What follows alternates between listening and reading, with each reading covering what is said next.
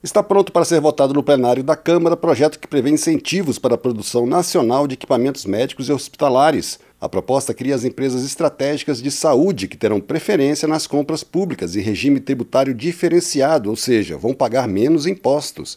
O objetivo é garantir mais autonomia ao país na produção de materiais, medicamentos e insumos de saúde. O modelo é parecido com o adotado pela Estratégia Nacional de Defesa, em que fabricantes nacionais recebem benefícios fiscais. A ideia é incentivar as indústrias nacionais que investem em pesquisa e produção desses itens essenciais ao sistema de saúde. Além de pagar menos impostos e terem preferência nas compras públicas, essas empresas poderão contar com linhas de financiamento e outras vantagens. O autor da proposta, deputado Dr. Luizinho, do PP do Rio de Janeiro, disse que a pandemia de Covid-19 deixou clara a necessidade de uma indústria nacional desses produtos.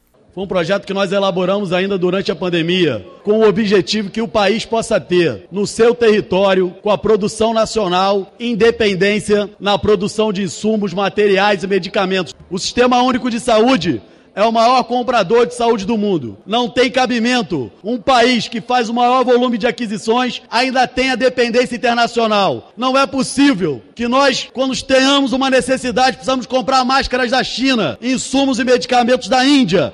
Em 2021, em plena pandemia, uma subcomissão da Comissão de Seguridade Social e Saúde da Câmara defendeu a aprovação do projeto, além de outras medidas para reduzir a dependência brasileira de insumos estrangeiros na produção de remédios, vacinas e outros produtos.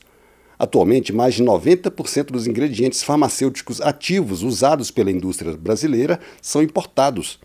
Entre outras medidas, a subcomissão recomendou ao governo a reativação do Grupo Executivo do Complexo Industrial da Saúde, criado em 2008 e extinto em 2019, além da elaboração de planos plurianuais de fortalecimento do complexo industrial e estratégias de proteção da concorrência.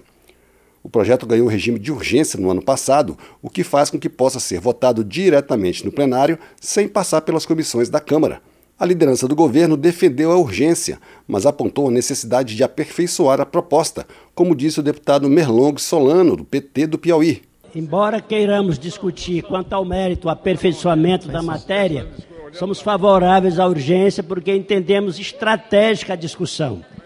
Incentivar a indústria brasileira de insumos, de equipamentos de saúde, de medicamentos, é um objetivo nacional de grande importância, como ficou muito claro durante a pandemia quando o Brasil muitas vezes dependeu do fornecimento até de equipamentos simples. Ainda não há data para votação do projeto que prevê incentivos para a produção nacional de equipamentos médicos e hospitalares.